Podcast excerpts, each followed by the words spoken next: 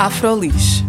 Jornalismo com cor, jornalismo com sotaque, jornalismo com destaque para mulheres negras e racializadas em Portugal e no mundo.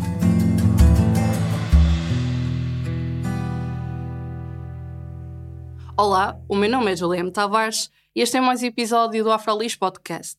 Neste espaço, falamos sobre as histórias de mulheres negras e racializadas em Portugal e no mundo e com quem sobre elas trabalha. Hoje temos o prazer de conversar com a Nuna, a ativista, atriz e autora do livro Aventureira Mariel e o Dia da Fotografia. Olá, Nuna, e obrigada por teres aceitado o convite. Olá, muito obrigada pelo convite.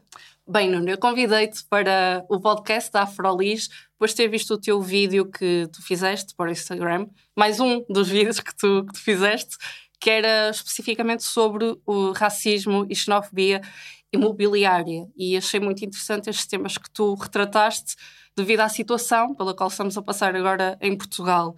E portanto eu queria começar por te perguntar, um tema que tu falas no vídeo é como é que se manifesta o racismo estrutural na área imobiliária e na gentrificação que temos verificado agora em Lisboa? Bem, historicamente, eh, quando temos movimentos de grandes migrações negras, eh, o momento em que independentemente da estabilidade financeira ou da classe económica da população que imigra, não poder alugar nem comprar casa devido à sua nacionalidade e à sua cor de pele, já existe por si só uma marginalização da área imobiliária sobre a negritude e sobre a racialização.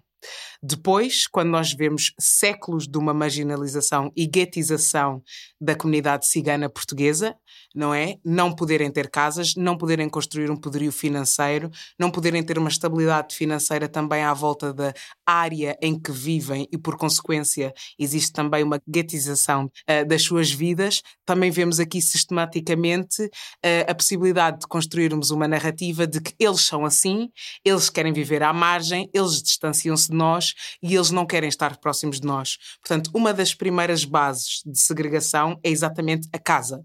A casa dá-nos pertença, a casa traz-nos um espaço, traz-nos um meio e traz-nos comunicação com as pessoas. A partir do momento que, quando há um boom de, de, um, de, uma comunidade estrangeira, ou até não, porque anteriormente era tudo português daqui às colónias, então pergunto-me exatamente o que é que é estrangeiro, mas quando há um boom de alguém que é diferente vindo das ex-colónias e também cá presente, mas um grupo que tem alguma mobilidade e que também não é permitido sediar-se da mesma maneira que outros o fazem. A partir do momento que este grupo é dito que não pode, que não vendemos, que não aceitamos e todas as desculpas são arranjadas para não conseguir arranjar um espaço e, por consequência, têm que ou criar casas literalmente com as mãos, com os materiais que encontram, ou viver em zonas com grande precariedade de trabalho, de possibilidades de saúde, acesso à segurança social e educacional, vai haver aqui uma disparidade muito grande social. O que nunca houve um problema com esta situação em Portugal. E, portanto, para mim, a base de nós pensarmos neste racismo e nesta xenofobia habitacional e imobiliária é exatamente isto. Isto é a cultura portuguesa. A cultura portuguesa é não deixar ter casa, não deixar ter pertença e ainda utilizar esse, este não deixar e esta marginalização normalizada e romantizada como é a cultura dele e é a forma como ele age. Eles é que querem viver assim, eles é que não querem trabalhar, eles é que não querem ter uma vida digna. Portanto, torna-se marginal para depois achar-se o normal esta falta de humanidade que se tem para com os outros, dependendo da nacionalidade. Porque nós vemos que outras nacionalidades, principalmente norte da Europa, uh, norte das Américas e outros grupos financeiros com vistos gold, não são só aceites, lambe-se os pés e qualquer outra zona do corpo se for preciso para se entregar uma casa e retira-se aqueles que antigamente tão facilmente sorriam para nós, enquanto nós éramos postos em outras zonas periféricas, guetização, e de repente está-lhes a acontecer com eles e então existe um problema nacional. Uhum. E como tu dizes, uh, então nós estamos a verificar uma imigração de pessoas que têm poder financeiro uhum. e estão então a afastar pessoas brancas para a periferia. Como é que este fenómeno está também a afetar as pessoas que já viviam na periferia? O que é que tu verificas? Ora bem, então, como eu estava a dizer, ao longo das décadas fomos obrigados a viver na periferia, fomos obrigados a esta guetização e, ao mesmo tempo, obrigados a servir estas casas, a voltar para as grandes áreas metropolitanas, a voltar às grandes cidades, às grandes vilas, para servir as pessoas que não nos permitiam que nós lá vivêssemos, mas precisavam de nós para construirmos e mantermos estas casas. Há aqui uma dupla violência nesta ação de, de guetização. E depois, quando existe então esta migração dos imigrantes e dos estrangeiros de bem, porque existe muita conversa dos portugueses de bem, mas também há os estrangeiros e imigrantes de bem, que depois expulsam os portugueses brancos, não é? Há aqui uma frase, uma palavra que acho que é karma, não é? É algo que está a acontecer agora com uma grande gravidade. O que é que acontece? Se todas as áreas são deles e não existe uma humanização, assim que eles deixam de ter um direito, a primeira coisa que eles fazem é expulsar aqueles que eles nunca viram como seres humanos. Portanto, se os outros com mais dinheiro e com mais poderio e que eles veem como humanos ocupam o espaço em que eles estavam, a primeira coisa que eles vão fazer, como fazem sistematicamente, é tirar aqueles das áreas que antigamente eram as periferias e eram guetizadas. E aqui, então, dá-se o fenómeno da gentrificação. Os bairros que não eram aceitos, os bairros que os brancos de bem e das boas famílias e dos sete apelidos não entravam, não é? Nem se vê lá a construção de um campo de ténis ou de seja qual for outro desporto digno da portuguesidade e de repente nós somos expulsos dos nossos espaços que tanto obrigatoriamente tivemos que lutar para construir, literalmente tijolo a tijolo, chapa a chapa, luta após luta, as escolas, a educação, a cultura que só serve quando é para ser roubada e não quando é para ser celebrada, eles precisam destes espaços porque já não têm nem poder financeiro, nem mobilidade para se manterem nos centros urbanos, porque vêm aqui os estrangeiros de bem. Então tem que se tirar mais uma vez os ciganos, os negros, os brasileiros, os retornados, todas as pessoas de classe económica não tão elevada, para eles ocuparem os espaços, porque é tudo deles. Nunca nada é nosso. Até a forma como nós nos libramos tem que ser decidida por eles. E isto é o fenómeno da gentrificação e isto é um fenómeno do racismo imobiliário. Está-nos a afetar, não só porque demoramos décadas a ter algum poderio económico das gerações migrantes e as que já estavam cá a trabalhar para as gerações futuras poder terem algum poderio económico e comprar casa ou alugar casa já noutras zonas, porque temos de trabalhar 10 vezes mais, 40 vezes mais para conseguirmos comprar uma casa e alugar uma casa, seja porque é o nosso nome e tem que ser outra pessoa com outro nome que não seja dos imigrantes de, de mal para poder dar o primeiro sinal, a primeira conversa, seja ter que ser outra pessoa a ligar para não ter um sotaque X para aceitarem falar. Portanto, se fizermos este trabalho ao longo das décadas e se, economicamente falando, as pessoas racializadas e estrangeiras não consideradas de bem têm que trabalhar 10 vezes mais para conseguir a moeda que o homem branco ou a mulher branca portuguesa fazem, então, agora, se existe um, uma crise económica, nós vamos conseguir ainda menos dinheiro, ainda menos possibilidades. Portanto, a quantidade de pessoas racializadas e estrangeiras que vão conseguir comprar casa e alugar é menor. E, para além disso, as zonas onde nós poderíamos já comprar casa e alugar, ainda mais pequena vai ficar porque todos os preços vão aumentar. E os sítios que nós tínhamos, os bairros que eram os nossos, aquilo que nós construímos, as nossas culturas, também nos expulsam para uma periferia ainda maior, até fora das zonas metropolitanas, fora das malhas que nós conhecíamos, fora de zonas onde já tínhamos que só apanhar dois transportes, portanto já passa para quatro, portanto toda a luta ainda se agrava e, quando nós falamos, é o problema dos pretos, dos ciganos, dos brasileiros e dos estrangeiros e dos ucranianos. Mas quando são os outros a falar, já é um problema nacional, é um problema do Estado e este país vai de mal a pior.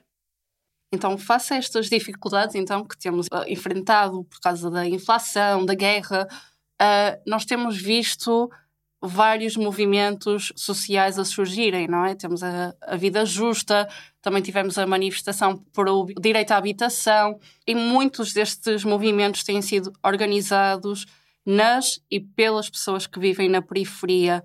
Tu achas que, eh, por exemplo, o movimento Vida Justa teria alcançado esta dimensão toda e teria estado em todos os meios de comunicação caso não fosse por este problema estar também uh, a afetar pessoas brancas neste momento? Não. E é, é uma ótima pergunta que tu fizeste e acho que é algo muito importante que nós temos de falar mais. Uh, primeiro, uh, os meus parabéns a estes movimentos e que estão a lutar por todos nós. até mesmo aquelas malhas que ainda não chegou, estão a lutar por todos nós. Depois, pegando aqui no lutar por todos nós, e é o que torna Portugal tão institucionalmente e cruelmente racista, este país extremamente racista, é não percebendo que quando as bases, as minorias são segregadas, todo o país vai sofrer a sua consequência. Não só porque se alguns estão mal, quer dizer que o país não está bem, realmente, mas também porque é um efeito dominó. Há de chegar um momento onde as ações e as estruturas sociais, políticas, culturais e económicas vão precisar de ter alicerces que estejam estabelecidos na proteção do povo, mas se este esta proteção não é criada para manter o racismo institucional e sistémico, então depois, de repente, até o português branco, que nunca se teve de preocupar, vai sofrer as consequências como está a sofrer agora, não haver nem as regulamentações, nem os tratados, nem as, os, as formatações sociais para proteger a população destes avanços brutais de inflamações, desses avanços brutais de gentrificação e do poderio económico que de repente os portugueses deixam de ter e são os estrangeiros que dominam e que ordenam e os hotéis e toda esta classe que molda o que é que é Lisboa, o que é que é o Porto, o que é que é o interior, o que é que é a aldeia da fronteira e, e as ilhas e basicamente sofremos todos. Portanto, era impossível nós, esta manifestação, ter atingido o patamar que atingiu nos anos 70, nos anos 80, 90, 2000, 2010, porque aí, lá está mais uma vez, tudo o que não é a servir os portugueses brancos, a malha social economicamente mais beneficiada, não é? Classe média alta, classe rica, não é preocupação de Portugal, porque para isso tinham que falar deles próprios. Tinham que falar como os avózinhos não tiveram qualquer problema no ultramar e depois chegar cá e, não, e dizer que não queriam nem retornados, nem pretos, nem nada mais alguma coisa. Tinham que falar na segregação que houve nos anos 90 e 2000 das pessoas do leste, que agora se tenta apagar por causa da guerra da Ucrânia como se não houvesse uma xenofobia gigantesca com as pessoas do leste anteriormente. Tem que se falar na forma como se está constantemente a pedir que todos os espaços e todas as lojas que sejam chinesas e por em diante desapareçam e a xenofobia à volta do trabalho e não as questões governamentais e os tratos que fazem nos governos entre a China e Portugal por exemplo, tem que se falar exatamente destes 500 anos de guetização cigana e da presença cigana na história e as contribuições ciganas que se tenta fingir que não existe. Tinha que se falar dos livros de história, como é que somos evaporados. E como isso não é possível, porque tem uma participação ativa e Portugal é racista porque a maioria das pessoas ativamente o é, porque senão eram alguns e é ativamente agora é tudo racismo e estas conversas e os vitimistas, claro que era impossível nós falarmos de um problema escancaradamente com mais de 50 anos, socialmente, que debilita o país, porque não lhes tocava. A partir do momento que as pessoas que ignoravam já são afetadas, já serve e já se podem até muitas vezes apoderar destes meios, apoderarem-se destas manifestações, apoderarem-se destas falas como um problema nacional. Portanto, aqui, realmente, as pessoas que agora se estão a movimentar à volta deste, destes movimentos e destes, grupos que tanto estão a fazer por nós, mas que não têm qualquer fala em relação àqueles que sofrem disto há décadas, não têm realmente um, um, problema com estas questões sociais e com esta disparidade de condições de vida que nós estamos a viver. Têm problemas com o umbigo delas. Isto é que é muito perigoso. E é isto que Portugal é fundamentada. Umbigos para uns e para outros o lixo a menos que seja conveniente utilizar. Nós temos visto, então, ao longo destes anos, que as políticas governamentais contribuem para esta desigualdade habitacional e para o processo de gentrificação. E eu gostava de saber, Nuna, na tua opinião pessoal, que mudanças é que tu gostarias de ver neste sentido? Olha, em primeiro lugar, algo tão simples como os desertos hum, alimentares. E parece que isto é uma ponte completamente diferente, uma conversa completamente diferente, mas é, a partir do momento em que serviços, serviços básicos não estão presentes em todos os espaços uh, sociais, significa que não existe humanidade. E a partir do momento que não há humanidade, nem sequer vai haver uma consciência de legislação destas pessoas, se não são pessoas. Admitir as falhas gravíssimas que nós tivemos até, até agora, falarmos muitas vezes, mas muitas vezes, em muitos espaços políticos e também com a presença destas pessoas que sofreram, porque sabemos que em todos os espaços políticos e sociais é limitado o nosso espaço de fala e presença nessa fala de situações como mandar abaixo bairros sociais, a construção de prédios com infraestruturas terríveis. Portanto, a arquitetura racista que se fez, não só a arquitetura imobiliária, mas a arquitetura racista que se fez à volta destes bairros. A destruição também destas pertenças que havia já nas casas que foram construídas. A questão de não haver qualquer reparação económica, que são pessoas que vieram de países que Portugal roubou durante séculos e que foi incapaz de, fazer uma inserção social cá, economicamente com reparações, porque só deixar entrar e depois segregar ao ponto de tentar desumanizar não é inserção nenhuma, muito menos reparações. Portanto, eu digo sempre isto em quase todas as temáticas, mas é verdade. Uma conversa que, em primeiro lugar, admite o que foi feito, para depois haver um estudo de quem, do que foi feito, quem permitiu que o fizesse, que sabemos que vão pôr debaixo do tapete, seja qual for, instituições, pessoas, uh, organizações, vai ser posta debaixo do tapete, mas a conversa estar lá, pôr em primeiro lugar em primeira página, pôr em primeiro lugar do palco as pessoas que mais sofreram, um levantamento de estudos que não podemos fazer porque nem sequer temos censos e, e, e tudo e mais alguma coisa que nos impede de podermos falar quem é que foi realmente afetado por estas questões da más, das más constações, da falta de escolas, da falta de centro de saúde, da falta de seguranças sociais, da falta de espaços recreativos, da falta de humanização, como eu já disse. Uhum. Ou seja, quando tu falas de arquitetura racista, estás a referir a, isto, a estes problemas. Exatamente não é só os prédios, as más construções, a guetização na forma como eles são construídos para poder serem cercados pela polícia e as pessoas não poderem sair de lá, a falta de humanidade, até parques, vida que se mete nos locais onde as pessoas vivem, portanto, elas são quase postas numa fábrica, numa fábrica de produção para depois os centros da cidade, para as pessoas brancas, no centro economicamente uh, estáveis. Portanto, há uma desumanização na sua construção, no seu mapeamento, eh, na sua fundação, mas também a falta de edifícios que lá estão. Não é só aqueles que lá estão, mas o que falta. O que as pessoas, em, quando nós vemos comparativamente as zonas que nós queremos nutrir as pessoas, que queremos nutrir a sociedade, queremos construir uma comunidade, existem parques, existem condições, existem acesso para as pessoas com deficiência. Portanto, já dentro de, de, destas comunidades, também temos que falar de todo o capacitismo. E eu não me esqueci do deserto alimentar, eu estou a fazer uma ponte e vou lá chegar. Uhum. Mas queria que fosse a primeira frase que eu dissesse. Portanto, as mulheres deficientes que são da periferia, que são racializadas, mulheres deficientes negras, mulheres deficientes ciganas, se já temos problemas na autonomia, porque o capacitismo é justificado diariamente na nossa sociedade, quando nós temos uma periferia que não vai ter acesso nos transportes, os, os transportes são reduzidos, tem que se trocar N vezes de transporte, os horários também são curtíssimos. E, portanto, o próprio acesso ao transporte muitas vezes não existe, rampas, uh, transportes adaptados. Isto vai também encolher a possibilidade das pessoas deficientes neurodivergentes se deslocarem. O acesso às escolas que tenham componentes de diversidade também vai limitar a pertença destas pessoas. As próprias mulheres que muitas vezes, devido aos séculos de colonização e de gatização, vão ter muita dificuldade em poder serem mais do que donas de casa, do que a trabalhar para sustentar filhos, para sustentar a família. Portanto, a mobilidade muitas vezes vai ser casa-trabalho, casa-trabalho, casa-trabalho. Quando não se tem incentivos, por exemplo, espaços culturais, grandes teatros, grandes espaços de desporto, onde as pessoas também possam viver para além de sobreviver nos seus bairros, nas suas zonas, nas suas aldeias, é difícil conseguirmos explorar e aumentar os horizontes destas pessoas nos próprios sítios onde vivem, não se constroem para se diminuir e para continuarem a ser utilizadas para servir tal como era na colonização. E daí vou aos desertos alimentares. E daí vou a se nós não nos alimentamos, se nós não comemos, nós não somos.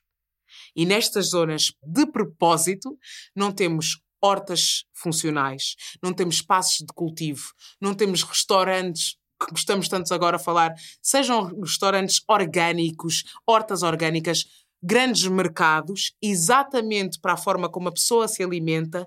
Estes fast foods poucos restaurantes, poucas ofertas, poucos investimentos mesmo nas cozinhas das Palop, por exemplo, com investimento do Estado, investimento que sabemos que economicamente muitas vezes a nossa comunidade gostava de ter, mas não tem. Não temos isto. Isto criam-se desertos alimentares.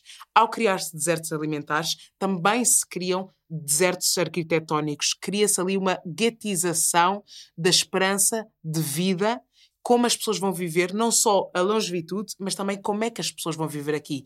Uma vida para servir, uma vida de sobrevivência.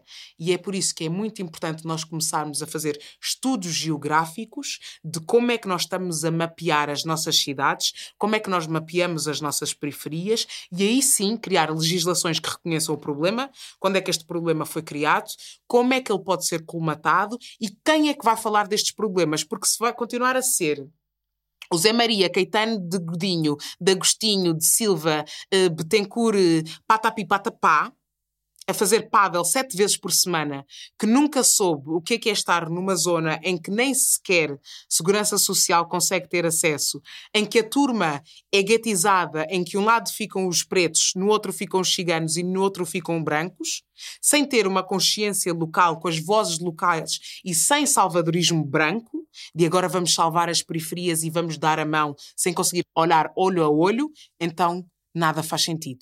Nós temos que pôr as pessoas que vivem em todas estas zonas e mesmo pessoas que estão em zonas que têm contacto com locais que são mais vantajados, mas sabemos que do, um de um lado da rua é uma coisa, do outro lado da rua é outra. Se estas pessoas não estiverem a falar nos parlamentos, se estas pessoas não tiverem poder educacional para também um dia estarem a construir as legislações, porque o racismo educacional começa nestes espaços, com as escolas a guetizar, com as escolas a ensinar um legado racista, colonialista, luso-tropicalista, nós também não saímos. Portanto, é um ciclo vicioso que começa na arquitetura, passa pela alimentação, passa pelo capacitismo, vai até o, o, racismo escolar, vai até o machismo e que depois consegue ser esquecido no Parlamento porque as vozes não estão lá, não é um problema real. Portanto, é ocupar, é escurecer é tomarmos posse destes lugares em vez de termos um salvadorismo branco constantemente a dizer o que é que nós precisamos e também de onde é que veio, porque muitas vezes foram os avós, os tios dos queridos e das queridas que criaram estas leis segregacionais, que não permitiram que a casa foi comprada, que não admitiram ou fizeram a vida no inferno quando tinham um vizinho negro até o vizinho mudar-se de lugar. Portanto, é muito importante também percebermos mesmo que pessoas hoje em dia tenham um poderio para comprar casa noutros lugares, tu às vezes não vais porque sabes que a tua vida e a qualidade de vida vai ser afetada. Portanto, este racismo dos bons costumes portugueses em que tudo bem, desde que eu só tenha que ver o preto a limpar mascadas, mas nunca como meu vizinho ou como meu superior no trabalho, também influencia a forma como nós nos movemos. Portanto, é nós ocuparmos os espaços e também nós conseguirmos admitir como sociedade porque aqui antes não podíamos estar. Porque não, é, não tem nada a ver com meritocracia, como tanto gostam de dizer, uhum. tem a ver com Portugal ser um país extremamente racista. Ou seja, acaba por ser todo um círculo uh, onde é difícil as pessoas negras, ciganas, racializadas escaparem e terem acesso a estes locais onde poderíamos então ter um, alguma, um, alguma forma de efetuar essas mudanças nestas comunidades periféricas. Absolutamente. Uhum. E às vezes nem são periferias, às vezes é no centro. Sim. Até mais do que só comunidades periféricas, tenho falado bastante de comunidades periféricas, até comunidades invisíveis há muitos Portugais invisíveis. Podemos é? falar, por exemplo, da, da Mouraria, do bairro da Mouraria. Com certeza, não é? uhum. é? Uh, e, portanto, nós invisamos, o intendente e todas estas zonas, nós invisibilizamos ao ponto de estarmos confortáveis. Nós, como quem diz, mas eh, Portugal invisibiliza ao ponto de estar confortável ao mesmo tempo que tem esta roda que se as pessoas saírem, aí de repente vemos logo. Uhum. E é o que acontece também neste momento, não é? De repente a roda da gentrificação e da segregação passou para uma visibilidade branca e já toda a gente nota. Mas se fosse para os outros lados, não. Portanto, como é que nós temos uma cidade em que nós conseguimos ter 16 pessoas em beliches a dormir num quarto e não há conversa. E sem condições de vida, e sempre com uma desculpa e uma romantização da opressão e da participação portuguesa direta e indireta nesta segregação mundial. Portanto, nós tivemos aqui uma colonização europeia do mundo que tornou aqui uma disparidade económica dos outros países e uma dependência de vir para a Europa ganhar uma pechincha, e nós normalizamos com, mas eh, mesmo assim conseguem enviar dinheiro às suas famílias, portanto está ok. Exato, acho que é, há aquela romantização de Portugal. Uh das pessoas que vêm de fora, não é? Eles acham que Portugal é um sítio acolhedor, que acaba por ser, por vezes, mas é sempre muito difícil para uma pessoa que vem de um terceiro mundo, entre aspas, uh, e conseguir um, alcançar uma boa qualidade de vida, exatamente. Sim. E agora que falas do Intendente, acho que o Intendente é um dos melhores sítios, agora em Lisboa, que nós conseguimos, conseguimos verificar o processo da gentrificação. Uhum. Que, quando olhamos, por exemplo, para a moraria, conseguimos ver apenas pessoas imigrantes que têm dificuldade em ter a sua própria casa e olhares, por exemplo, para os Anjos, que é mesmo ali ao lado, e já vês muitos espaços de coworking e várias pessoas. Veganismo, exatamente, orgânico, que falam uh, yeah. sete línguas, uhum. uh, co-parenting, uh, portanto, toda a evolução social, que é muito interessante. Então espera aí, se de repente nós temos todos estes espaços e eles podem existir em Lisboa, como é que antigamente para a outra malha social não podiam aparecer? Nunca deu. É que é interessante que estes imigrantes todos que agora estão a, a, a, aparecer conseguem, claro, dizer que Portugal é um país super acolhedor e que tem os seus lados super acolhedores, mas é dentro das suas normas racistas, xenofóbicas, machistas e homofóbicas. Eu sou acolhedor, QB, quanto baste. Dentro da minha ilha, dentro dos direitos que eu vos considero. Se me exigirem todos os direitos humanos possíveis, o acolhimento já passa a desprezo. Por isso é que eu digo muitas vezes que há uma grande diferença entre ser tolerado, porque estás a servir, e seres acolhido. Como acolhido, tu és respeitado, tu és inserido, tu és ouvido. E é isso que Portugal não faz, nem nunca fez, nestes 600 anos desde que começou com estas histórias todas. E o que estavas a dizer, exatamente, de, destas questões uh, da migração e de chegar e de conseguirmos um, sediar, são muito importantes e também é este peso de tu veres uh, Lisboa evoluir, tu veres o resto de Portugal a evoluir, porque isto é em todo lado, não é? Houve uma altura que era mais situado nas grandes cidades, mas tu vês todos os lugares de campo, é o glamping, é as atividades para aqui e para aquele outro e nananã, mas são para uma malha pequeníssima da sociedade. E, e é isto que é muito agressivo. Há espaço para melhorar, há espaço para as pessoas serem mais, há espaço para recebermos os imigrantes de outra maneira, há espaço para criarmos um, um, um país com, este, com esta imigração, com esta diversidade. A questão é quem é que tem direito?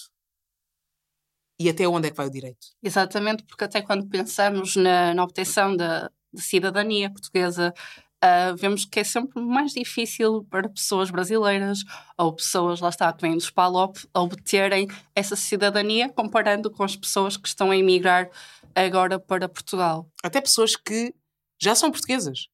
Portanto, um, ao preto, volta para a tua terra, a menos que me venhas dar aqui uma medalha nos Jogos Olímpicos, uh, um terceiro lugar no Festival da Canção uh, ou o Campeonato Nacional.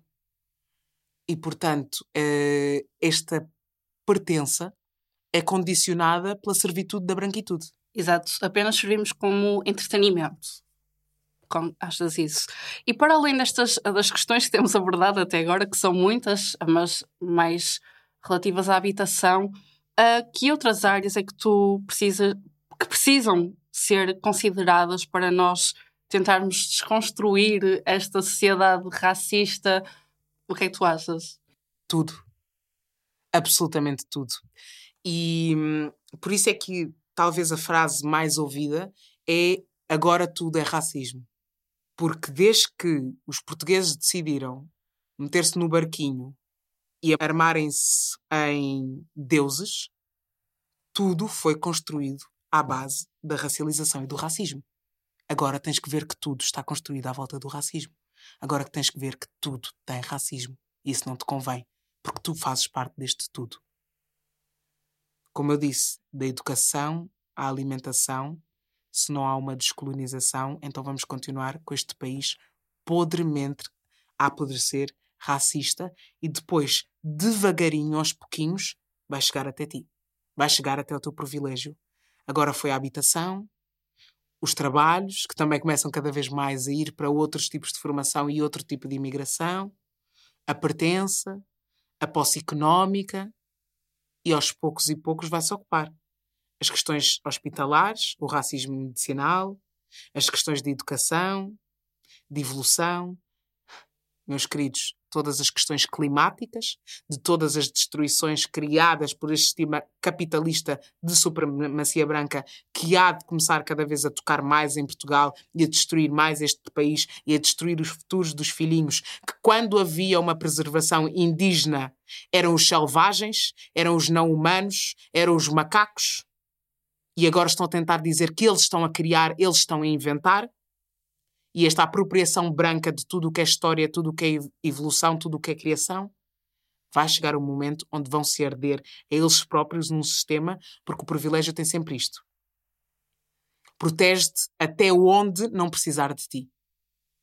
E depois começa, seja pelo género, seja pelas capacidades, seja pela classe social, seja pela nacionalidade, seja pela localidade. E é isso que nós estamos a ver. Uhum. E nós, como é que tu achas que nós, como pessoas negras, pessoas racializadas, podemos criar espaços acolhedores um, para nós em meio à gentrificação. O que é que tu achas? Não é? Porque nós temos visto vários acontecer vários movimentos e espaços que estão a criar estes sítios para pessoas LGBT, por exemplo, uhum. espaços seguros. Será que nós podemos ter isso para nós, Sim. como pessoas racializadas? Eu acho que isso é essencial acho que vai haver um backlash gigantesco, não é? Há... Mas cada vez que nós nos mexemos e exigimos estar vivos, há um backlash. Portanto, se for por isso, não fazemos nada. Eu acho essencial nós termos primeiro a coragem de olhar para dentro e temos que perceber uh, que queremos criar espaços seguros e, e, e, é muito importante, mas nós temos muitas conversas à volta de tudo o que criamos e tudo o que somos que é exterior é muito a ir buscar aos Estados Unidos, ao Brasil, ao Reino Unido, à França. Portanto, esta nossa desconstrução é muito à base do exterior. E não há muito uma desconstrução de uh, africanos a viver em Portugal, afrodescendentes, portugueses negros e a portuguesidade disso. Se nós continuarmos a construir esta narrativa dos nossos espaços e aquilo que nós precisamos e a nossa gentrificação e tudo, e a pensarmos em Brooklyn, e a pensarmos na Bahia, ou a pensarmos em Camden, e a pensarmos em Paris, nós vamos estar sempre muito limitados. Nós temos um lado bastante passivo, que se dita por sermos colonizados pelos portugueses e muitos de nós já, ser, já sermos portugueses mesmo com a nossa racialização. Portanto, até nós conseguirmos perceber que muitas vezes nós não nos unimos da mesma maneira como outros povos se unem, racializados, outros povos negros noutros, nas Caraíbas, seja no Reino Unido, um, um país extremamente reacionário, França, por favor, o, o, o sítio e dos anos que nós ainda não estamos, mas que já está o Brasil, o antirracismo americano, não somos nós. Mas desculpa interromper, porquê é que Sim. tu achas que isto acontece? Porquê é que tu olhamos para os Estados Unidos Sim. e de facto vemos uma comunidade negra muito mais unida, mas aqui em Portugal, e como tu dizias, não se vê tanto isto. Porquê é que tu achas que isto acontece? Porque eles são americanos, são afro-americanos, são negros britânicos, são brasileiros. E é isto que nós temos que começar a falar da nossa cultura. Mesmo que a Palop esteja toda unida neste processo de um, de retirar o racismo internalizado uh, cá em Portugal, mesmo que o negro português consuma todas estas visões lá fora e aqui ainda não temos esta conversa, mas o meu pensamento já está há 20 anos luz, as tuas calçadas continuaram a ser a calçada portuguesa. O teu sol continuaste a ter quatro estações do ano.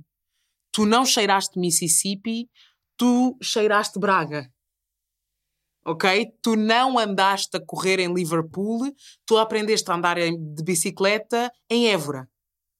E, portanto, culturalmente, nós temos que parar de ser um monolito, não só nas diferentes questões, gosto daquilo, gosto daquilo, gosto, gosto daquele outro, mas perceber que dentro da racialização, quem te racializou e onde tu cresceste vai ter um impacto gigante na comunidade negra que tu és. E se tu vais te desconstruir a partir da comunidade negra dos outros, tu vais automaticamente não conseguir te unir por completo, porque essa união é baseada na vida e na experiência dos outros e não na tua. Os brandos costumes portugueses também são brandos costumes negros portugueses, negros em Portugal, africanos colonizados por portugueses. Portanto, automaticamente, até nós termos esta conversa de que nós não nos mobilizamos da mesma maneira, nós não aparecemos para os nossos da mesma maneira, nós não nos levantamos da mesma maneira porque também temos o desenrasca, também temos o vamos fazendo, também temos muitas vezes, ai, mas agora não me dá jeito, não temos honestidade, não conseguimos criar estes espaços seguros da mesma maneira, porque não estamos realmente a olhar para nós. Temos metade de um espelho que olha para nós, metade está a olhar para o Rio de Janeiro. Falta fazer muito este trabalho de introspeção, Falta. portanto. Falta, muito. Falta termos mais honestidade em termos uma certa um lado cru sobre quem é que nós somos, que fala é que nós temos. Falamos das pautas, falamos da guetização, falamos da gentrificação, temos uma data de terminologia que não, é, não sai de nós. Nós estamos sempre a ir buscar palavras. Vai haver coisas que nós não vamos conseguir falar com as palavras dos outros quando nós não conseguimos falar do nosso próprio fado. Não vai ser suficiente. E começamos a entrar aqui. Temos que criar espaços seguros, sim, mas esses espaços, se não forem completamente nossos ou com uma grande parte nossa, porque também somos globalizados, atenção, não estou a dizer para largarmos as outras coisas. Estamos, estou a dizer para também nos agarrarmos. Mas achas também é porque, lá está, porque temos dificuldade em nos definir, não é? Porque há pessoas que são afrodescendentes que nasceram cá em Portugal, são negras, mas que se definem como cabo-verdianas, e há outras que negam esse, esse rótulo, não é? Entre Uhum. aspas. Achas que também passa por isto? Mas tu fores a- ao Reino Unido, tens isso. Uhum. Tens pessoas que viveram a vida toda em Londres e vão dizer que são só nigerianos. Tu tens pessoas que viveram a vida toda em Birmingham e vão dizer que são britânicos. Depois tem um ou outro que vão dizer que são ingleses. Isso é normal. E é muito importante nós termos direito à autoidentidade. E atenção que isto não vai dizer que vamos eliminar a nossa ascendência, mas dizer, não, eu vivi aqui a minha vida toda, identifico-me como portuguesa. Ou não, apesar de tudo, este sítio nunca me amou ou nunca disse que eu pertencio, eu identifico-me como simplesmente moçambicana. É do teu direito. E acho que temos parado de apontar o dedo. Não, tens que dizer que és africana daqui e tens que dizer que és deste país e isso é completamente nocivo. Uhum. Falta aceitação. Falta a aceitação, falta a possibilidade de sermos tudo aquilo que ainda não fomos e não podemos ser. Acho que é exatamente isto. Começarmos a aceitar as nossas diferenças e as nossas multiplicidades e depois realmente percebermos como é que trabalhamos em conjunto. Porque cá estamos todos. Ou estamos cá um bocadinho aqui e depois estamos noutro país. E não... Mas há, algo se passa cá. E atenção que estamos a construir muita coisa. E nestas últimas décadas temos dado, e nestes últimos 10 anos, 5 anos, tem havido passos gigantescos. A forma como já estamos a ocupar espaços na política, socialmente, nas nossas manifestações, a forma como já são os outros a vir até nós. Este tipo de conversas eram impensáveis há pouco tempo. Estamos a fazer o trabalho, claro. Mas a verdade é que este trabalho é por amor, porque merecemos mais. Uhum. E, portanto, também temos de ter a coragem de amar mais e também a debater mais e vermos-nos mais. Aquilo que nos mete para trás, mas também aquilo que, se nós largarmos, nos pode pôr mais para a frente. Exato, não olhar tanto só para o exterior, mas também olhar para nós. Boa, Nuna. Bem, muito obrigada por este momento e obrigada a todas as pessoas que nos acompanham aqui no Afelis Podcast. O meu nome é Juliana Tavares e até à próxima. Afrolis. Jornalismo com cor, jornalismo com sotaque, jornalismo com destaque para mulheres negras e racializadas em Portugal e no mundo.